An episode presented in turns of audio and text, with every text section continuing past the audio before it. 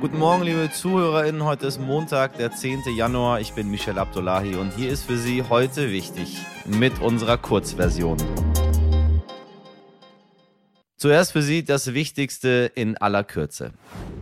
Neue Regelung. Ab heute gilt in einigen Teilen Deutschlands bereits die 2G-Plus-Regel. Wer in Hamburg im Restaurant essen möchte, der muss ab heute schon geimpft und getestet sein.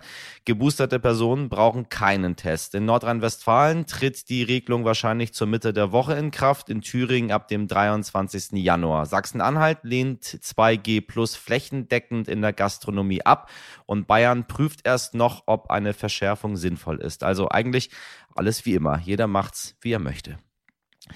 Impfpflicht. Bundesjustizminister Marco Buschmann möchte möglichst schnell über die Einführung einer Impfpflicht entscheiden. Allerdings kann solch eine Impfpflicht wohl nicht vor Mai eingeführt werden. Das berichtet der Tagesspiegel aus organisatorischen Gründen, wie es heißt. Ursprünglich hatte Bundeskanzler Olaf Scholz eine Impfpflicht spätestens für Ende März angekündigt. Risikogebiete. Seit dem Wochenende ist die Liste der Länder, die als Corona-Hochrisikogebiete gelten, um 40 gewachsen, darunter Luxemburg, Schweden, Argentinien, Dubai, Israel und Kenia. Wer aus diesen Ländern zurückkommt und nicht vollständig geimpft oder genesen ist, muss in Quarantäne und kann sich nach fünf Tagen freitesten. 15.000 Tote allein beim Bau der Stadien. In einem Land, dem Menschenrechte eher sagen wir mal, egal sind und das mit Fußball überhaupt nichts am Hut hat. Für insgesamt 200 Milliarden Dollar. Ja, man kann schon verstehen, wieso immer lauter darüber diskutiert wird, ob die diesjährige Fußball-Weltmeisterschaft in Katar boykottiert werden sollte, beziehungsweise wer sie boykottieren sollte. Denn, dass sie stattfindet, ist ziemlich klar. Sind es die Fans, die einfach die Fernseher auslassen müssen, wenn die WM am 21. November angepfiffen wird? Oder sind es die Spieler, die als Vorbilder auf ihre Teilnahme verzichten oder mindestens mit vielsagenden Armbinden aufmarschieren sollten? Oder sind es am Ende die PolitikerInnen, die schon alleine mit ihrer Anreise nach Katar ein Zeichen setzen? Oder, oder, oder ist ein Boykott ohnehin völlig unsinnig.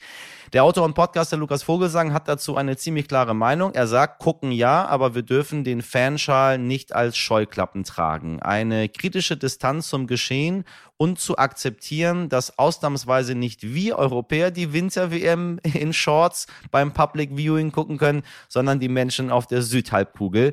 Das sind beste Voraussetzungen für eine WM, auf die man sich dann doch schon mal freuen darf. Lukas, ich grüße dich. Guten Morgen. Hm, guckst du oder boykottierst du? Das ist ja die Frage, die jetzt immer gestellt wird. Also ich glaube, es ist das, was immer schwieriger auch wird in den nächsten Jahren. Du musst gucken, dass du das Sportliche in diesem Fall nicht vermengst mit dem Politischen, aber immer sagst, ich bin mir dessen gewahr. Ich weiß, wo das stattfindet. Eben nicht den Fanschal als Scheuklappen tragen, sondern sagen, ey, da passiert etwas in einem Land und dort dürfte es nicht passieren. Es dürfte dort nicht stattfinden, aber jetzt findet es dort statt. Das hätten wir in den letzten acht bis zehn Jahren ändern müssen. Das ist vorbei. Der Zug ist abgefahren und jetzt gehen wir damit um und jetzt finden wir eine Haltung dazu. Als Journalisten, aber auch als Fans. Ist es eigentlich gut, dass die WM dort stattfindet? Weil ich finde, darüber wird auch zu wenig gesprochen. Äh, die Menschenrechtsverletzungen gäbe es ja mit oder ohne WM trotzdem. Das Leben dieses Emirats geht auch sonst weiter mit dem System, was die fahren. Ähm, jetzt wissen plötzlich alle Menschen, wo Katar ist und wissen, was dort passiert. Ja, das ist ja das alte Argument von Karl-Heinz Rummenigge oder Uli Hoeneß, die sagen, oder auch der Bundesregierung, wir müssen ja mit diesen, jetzt nennen wir sie mal apostrophiert, Schurkenstaaten, mhm. ja weiterhin in Dialog treten, weil sonst kann es ja keine demokratische Annäherung geben. Also sonst, wenn wir sie da in ihrer Ecke lassen, dann die Ölmilliarden haben sie, in irgendwas wird's eh investiert und wenn wir sie zumindest als Sponsoren gewinnen, dann sind sie ja Partner, mit denen wir uns an einen Tisch setzen. Ich finde aber, das musst du dann auch anders ausagieren. Also bestes Beispiel ist, wenn sich Pep Guardiola äh, von Katar als Botschafter kaufen lässt. Ja. Dann muss es auch möglich sein, dass Pep Guardiola weiter mit dem kritischen Abstand äh, diesem, diesem Land, diesem Staat, diesen Geldgebern auch begegnen kann. Und das kommt mir zu kurz. Auch die Bayern in ihrer ganzen Verantwortung, die sie immer so, so gerne anpreisen. Wir wissen, wir wissen darum, wir haben, wir haben äh, den Doha-Flughafen auf dem Ärmel, aber wir haben ja eine kritische Distanz das möchte ich dann nicht nur als leere Phrase haben, sondern auch tatsächlich, wie gesagt, ausagiert. Dann seid doch kritisch, setzt euch mit denen an einen Tisch, aber an diesem Tisch sagt dann, ey Leute, Was ist da eigentlich gerade passiert? Wie sieht es denn aus mit den Rechten für Homosexuelle, mit den Rechten für Frauen? Weil Richtig, dann hast richtig. du den Hebel in der Hand. Der Hebel ist im Moment nur ein Symbol. Das ist nur ein leeres Versprechen. Wenn das so passieren würde, hätte ich ja gar nichts dagegen. Man wusste ja vor der WM-Vergabe, wusste man ja von den äh, Vorwürfen gegenüber Katar. Da hat man das dann trotzdem gemacht. So, sowohl Menschenrechtsverletzung als auch Korruption, als überhaupt dieses gesamte sehr undurchsichtige Gemenge, in dem sich die FIFA dort befindet. Jetzt mal meine Frage an dich. Wann, wann sagt man, es reicht? Also wann ist es genug? Wann müsste auch ein Pep Guardiola sagen, nee, tut mir leid, aber ich kann dort nicht euer Botschafter sein. Das geht nicht, weil dann kann ich niemals diese kritische Distanz wahren. Wann, wann ist Schluss? Wann reicht es? Also erstmal musste ich zwischen den Jahren, wie man sagt, sehr schmunzeln, weil ich Don't Look Up geschaut Oh habe ja. mit Leonardo DiCaprio. Ja. Und das ist ja so dieses, man weiß seit, also ich vergleiche äh, die Katar-WM mit jetzt mit diesem Kometen. Du weißt, seit zehn Jahren, da rast etwas auf uns zu. Und anderthalb Jahre vorher, während der Europameisterschaft, Hm, wachst du plötzlich richtig. auf und sagst, da ist ein Komet am Himmel. Was, wir werden alle moralisch zerquetscht. Der Planet ist dem Untergang geweiht. Was machen wir jetzt mit der WM in Katar? Man hatte ja eigentlich lang genug Zeit. Das heißt, meine etwas ernüchternde Antwort, ähm, jetzt nicht aus Fan, sondern aus Journalistensicht, ist, der Fußball dehnt gerade seine Gen Grenzen ganz ungut. Also, äh, so wie wir über seit Monaten darüber reden, dass die Grenzen des Sagbaren, spätestens mit Donald Trump als US-Präsident immer weiter verschoben werden, werden auch die Grenzen des Machbaren immer weiter verschoben. Weil wir dachten ja schon, Sepp Blatter als FIFA-Boss, Ja. welcher Bösewicht soll denn danach Ja, kommen? ja. Dr. Evil?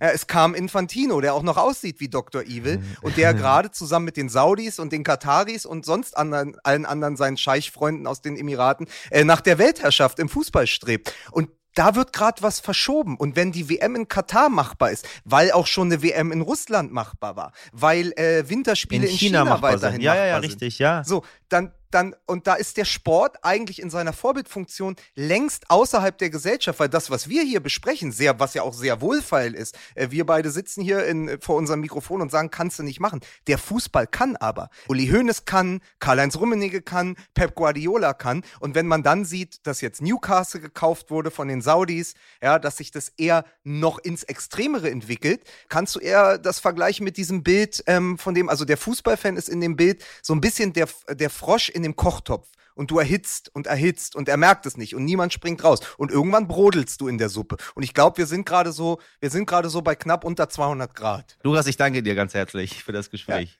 Ich danke dir, Michel. Ohren auf. Wussten Sie, dass man in einer nordkoreanischen Höhle echte Einhörner gefunden hat? Oder dass äh, Kim Jong-il, der Vater von Nordkoreas jetzigen Führer Kim Jong-un, niemals auf Toilette musste und ihm beim ersten Mal auf einem Golfplatz gleich beim ersten Versuch elf Hole-in-Ones gelungen sind? Ja, das zumindest behauptet das koreanische Staatsfernsehen. Jetzt soll die Propagandamaschine eine neue unglaubliche Entdeckung gemacht haben. Kim Jong-il hat den Burrito erfunden, meine Damen und Herren. Ja, genau. Den Tortilla-Fladen, der traditionellerweise mit Fleisch, Gemüse und Bohnenmus gefüllt wird und er aus der mexikanischen Küche bekannt ist.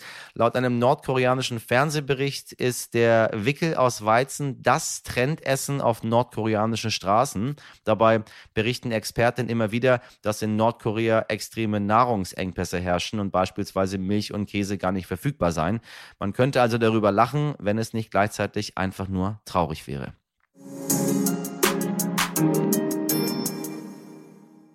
Ja, das war's für heute in der Kurzversion. Wenn Sie noch mehr von der WM in Katar hören wollen, zum Beispiel welche Rolle Bier bei der Boykottdebatte spielen könnte, dann empfehle ich Ihnen sehr, auch unsere Langversion zu hören. Außerdem folgen Sie uns gerne, empfehlen Sie uns weiter, bewerten Sie uns und schreiben Sie uns Ihr Feedback an heutewichtig.stern.de.